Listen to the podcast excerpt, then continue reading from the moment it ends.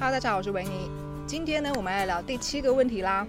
第七个问题很有趣哦，它可以跟之前的影片做一些连接。那我们先来读一下这第七个问题。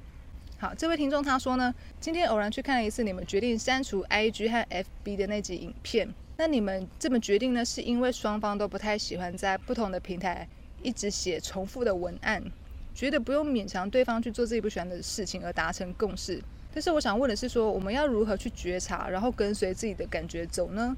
那我当下的感觉真的是真的吗？还是说只是因为人类怕麻烦的天性，生活工作上的事情好像也很难百分之百的跟着感觉去做选择？好，这位观众呢问到一个非常关键的问题哦，因为我们之前常跟大家分享说，你要听从自己内心的感觉嘛，跟着自己内心的声音走。好，那我们要到底要怎么样分辨内心的声音？还是说是头脑担忧的声音呢？怎么样区别哪个声音是真的？好，那我们先回到一开始，他说，呃，我们不经营 IG 跟 FB 呢，到底是我们真的是听从当下自己的声音，还是说只是我们自己懒惰呢？那我们之前有一部影片叫做《去除内心脏污》，这部影片里面呢，我们有跟大家分享，如果我们内心有脏污的话，那这个脏污呢，它覆盖在我们原本。那颗干净又清净的内心上面的话，那我们确实是有可能会误判内心的资讯的。所以我们在聆听自己内心的声音的时候呢，可以顺便检视一下我们有没有受到内心的脏污的干扰。那我们一开始的做法呢，就是我们会先列出自己认为做这件事情跟不做这件事情可能的各种优缺点，再进一步去确认说我们有没有被这些优缺点给绑架。OK，假设我们不想要进 FB 跟 IG 了，那我们就可以问说。之所以不做这件事情，是不是因为我们自己懒惰、害怕麻烦，才不去经营社群的？那在这个前提之下呢，我们可以做一些假设，譬如说，假设我们聘雇了其他人来帮我们经营社群的话，那这样我们就不会增加工作上的麻烦吗？那这样子的话，我们还会想要继续经营吗？在不用担心预算之下，OK，这个因素也排除掉，那我们还会不会想要继续经营 FB 跟 IG 呢？那我们再想一下，然后再感受一下内心呢，还是会觉得说太多的社群呢，让我们感到很肮脏，还是不太想经营。那这时候大概就可以确认说，这应该不是因为自己懒惰才不去做。当然，如果说答案是如果有人帮我们做的话，我们就想要再继续经营，因为可能可以有所曝光。那这就代表说，真的是因为我们太懒惰、怕麻烦，才不去那么做嘛。那另外，我们可能也可以思考说，如果做这件事情呢，去多元经营 IG 跟 FB 的话，它的好处不就是可以去加强曝光我们 YouTube 影片吗？然后也许我们可以趁机累积更多的粉丝跟观众啊。那为什么不那么做呢？那做的理由又是什么？这时候就可以再进一步去问自己的内心。好，多元经营社群呢，可以增加曝光。那我们为什么要加强曝光？为什么要累积更多的粉丝？是因为如果更多的人看我们的影片的话，那我们可以赚更多钱吗？那为什么我们要赚更多钱？我们现在钱不够吗？是担心自己没钱吗？还是说我们不相信自己的内容呢？好到可以留住好的观众，或者是吸引新的观众呢？我们可以透过这很多的问题呢，来检视自己更深层的想法和信念。甚至有些信念呢，还需要透过长时间的行动测试，才有办法确定说。我真的不是受到那个信念，或是那个负面的想法，或是那个所谓的内心的脏物影响，而做出不符合内心声音的事情。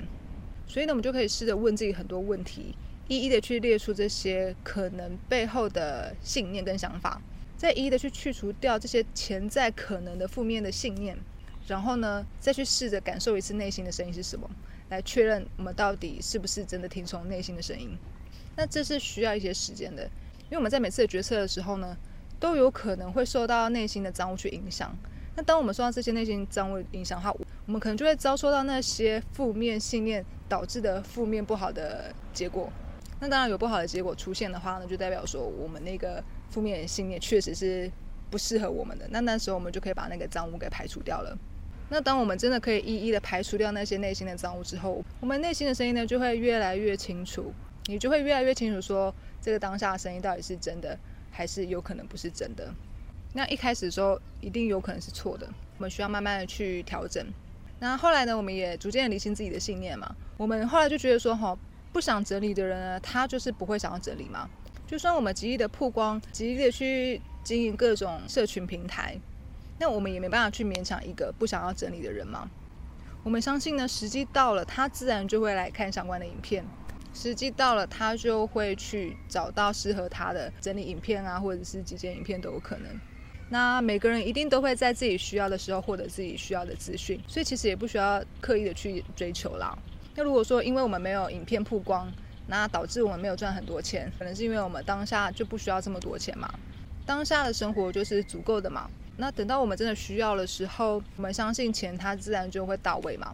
而且钱这个东西本来就是外在的嘛，它会不会来，并不是我们主动可以去控制。我们能控制的还是只有自己的内心。所以呢，导到这边呢，我们就会知道说，我们不去经营社群平台呢，就真的只是单纯不想经营了，没有其他背后任何奇奇怪怪的。杂七杂八的信念支持这个行动，那我们也很希望说，我们我们的所有行为都是因为当下想去做而去做，并没有任何的预期或是目的，然后慢慢这样子练习，这样生活下来。OK，那提到这个所谓人类怕麻烦的天性，OK，好，内心会让我们去做比较轻松的事情吗？呃，我觉得这是非常有趣的。我觉得内心会叫我们去做的事情呢，长久下来是会轻松自在的。但是，一开始呢，肯定是非常不轻松的。我们回想过去啊，在发了内心的声音的时候呢，往往我觉得内心都是叫我们去做那个非常辛苦的事情。我们当初在做整理师的时候呢，其实我们也可以选择单纯就自由接案就好了嘛。当时呢，内心就有感觉说，我们应该要做 YouTube 的影片。但是那时候，其实我们自己本身是很不喜欢说话的，在镜头面前讲话是非常别扭的。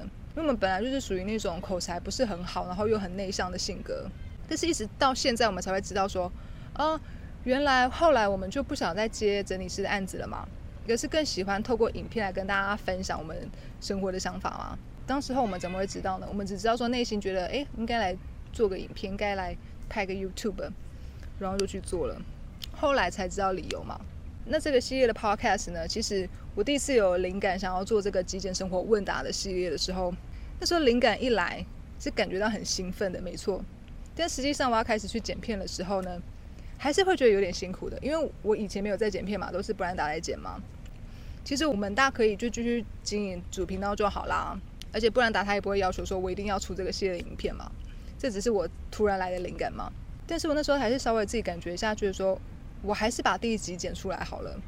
那反正第一集剪出来之后，如果没有人填写提问箱，那其实这影片也没办法出来嘛。结果就是一直到现在已经出到第七集了，也是完全没有想到。但我自己就体验到了自己来剪辑一个系列影片的这个体验，然后呢也更了解了布兰达他在剪片的时候的心情。我们有更多的东西可以讨论，我觉得这个感觉真的是很棒。那这是以前没有体验过的，好像也是开启一个新的世界。那这个很棒的体验跟很快乐的心情呢，都是后面我才知道的事情嘛。那过去我只能知道说，哎，我当下就是觉得我第一部影片要剪出来嘛。那虽然说有点辛苦，那好的感觉都是在后面才出现的。所以我们自己是觉得说，内心是会让我们去尝试各式各样不同的事情的。我觉得人的天性应该是怕无聊吧，比起怕麻烦。那既然是想要不无聊的生活，想要体验跟以前不一样的事情的话，那肯定是不会到太轻松的，是会需要时间适应的。那也因为这样子呢，我们也越来越了解说，哦，原来内心他其实是喜欢有趣的生活，喜欢不同丰富的体验。那这又跟这个世界充满不确定性，然后这个无常的这个本质的，哎，非常的 match。OK，那既然我们喜欢变化有趣的生活的话，那我们一定会同时去体验到辛苦和快乐共存的状态，或者是先辛苦后快乐的过程。因为只有轻松稳定的生活，一定会太无聊。所以，只要我们听从内心声音，活在当下的话，我们一定也可以体验到各种很有趣、丰富的生活。虽然说一开始会有点辛苦，但是就是因为有这些辛苦的存在，我们的生活才会更快乐、更更有趣。这两个东西是合一的。那我们可以先了解，就是一开始我们一定没有办法很确定内心的感觉，这是肯定的。这是需要时间去行动、尝试跟练习的。这就很像我们以前在学校听老师教数学的排列组合嘛。即使老师上课讲得非常清楚，他讲完课之后，我们一定还是似是非懂嘛。可能上课好像有点听得懂，但是呢，我们还是需要去练习做数学题库嘛。也许尝试做了第一题、第二题，会有一种哎自己可能做对，但是又不确定自己有没有做对的那种心情。当我们去做到第一本、第二本、第三本题库之后呢？我们就会越来越确定说，下次再遇到新的题目的时候，一看就知道问题在问什么嘛。所以呢，一样，我们要确定自己当下的感觉是不是真的，我们要累积足够的行动测试才能够知道。所以我们只能像是做这个数学题库一样，一边做错，然后一边继续做嘛。那我们当初在离职之后的一开始，其实那时候我们存款也是见底啦。当时我们内心也是觉得有点害怕。那我们那时候就有想说，我们是不是要去找个兼职，打个工好了，就是时间不要太长，至少赚个钱，也许吃饭会比较不用那么担心嘛。那我们就可以一边打工一边当整理师嘛。但是其实我们内心又很想专注在整理师这个工作就好了，实在是不想要再额外再去做个兼职打工，要不然就很像又回到上班那样。所以呢，虽然说有点害怕，有点恐惧，但是我们两个还是想说，我们先先冷静下来，OK。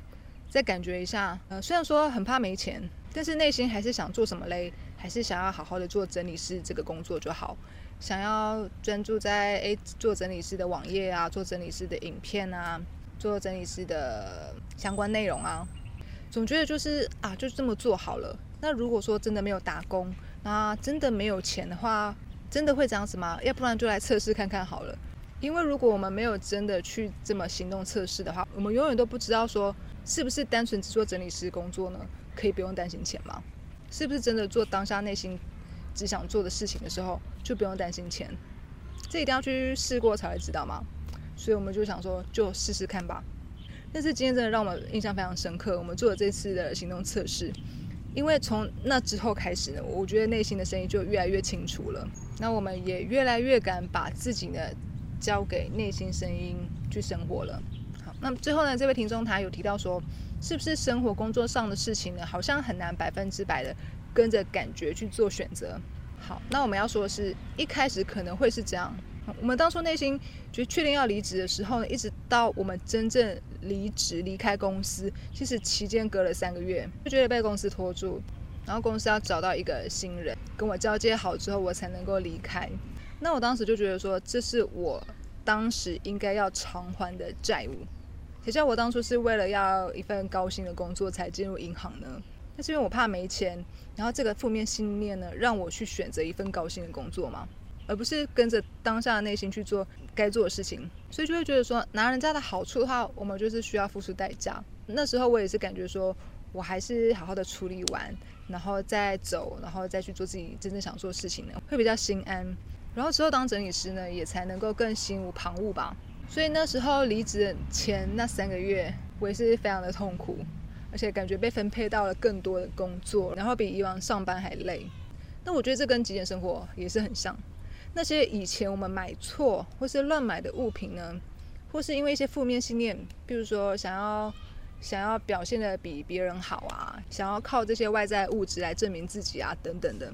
或者说过去的不好的习惯，所以造成我们去进行那些乱消费的行为，然后导致我们的生活空间变混乱。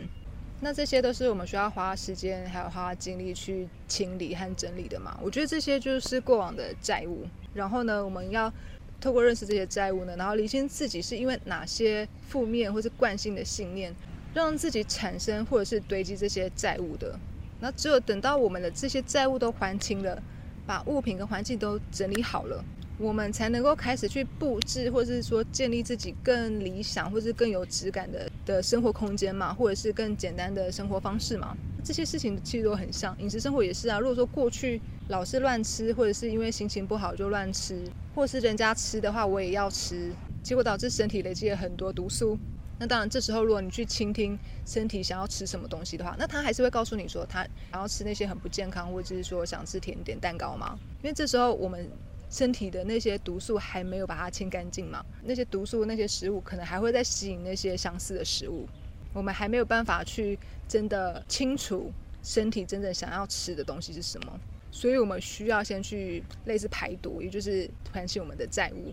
我们才可以开始建立一个全新的生活方式。所以去辨识出，然后去清除那些负面的信念或者是内心的脏污，是需要时间跟精力的。等到我们都清除掉之后呢，我们才能够开始百分之百的跟着内心的感觉走。所以我们花了很多的时间去盘点，然后去处理那些工作的事情啊，食物的事情啊、物品的事情啊，还有跟家人的关系啊，这些处理都不是很容易的。当我们好好的去面对跟处理之后，把债务还清之后呢，那现在的我们呢，就可以想工作就工作，想去哪就去哪，想开什么新系列就开什么新系列，嗯，身体想吃什么呢就吃什么，把多余的东西都移除掉之后呢，我们就可以过上一个一卡皮箱的自在的轻松的生活啦。如果说我们没有先从练习听从自己内心的声音开始去做行动测试的话，我们就会累积越来越多的债务。那我们的过渡期呢，可能就会经历更痛苦的一些排毒反应嘛。所以要回答这位听众朋友的问题呢，确实一开始是没有办法百分之百的听从我们内心的声音。一个是说内心有脏污，可能未必会百分之百听对。那第二个就是行动测试是需要时间跟精力的，不是马上就可以进入到完全百分之百理想的状况，因为我们过去已经累积了一些毒素了嘛。嗯，那这位听众还有提提到他自己目前的极简生活状态，他说物品极简了，但内心还未放下，很难不被思想所控制着。OK，那这就是刚刚提到说内心声音跟头脑上面的念头有点有点打架的状态，然后他觉得说自己松不下来。静不下来，就内心有一头绑不住的野马奔腾。OK，好，就是他那个念头其实是非常的混乱跟激烈的嘛，所以让他可能没有办法去聆听内心那个单纯纯净的声音。好，那这部分话一开始也是蛮推荐大家可以从静坐开始练习。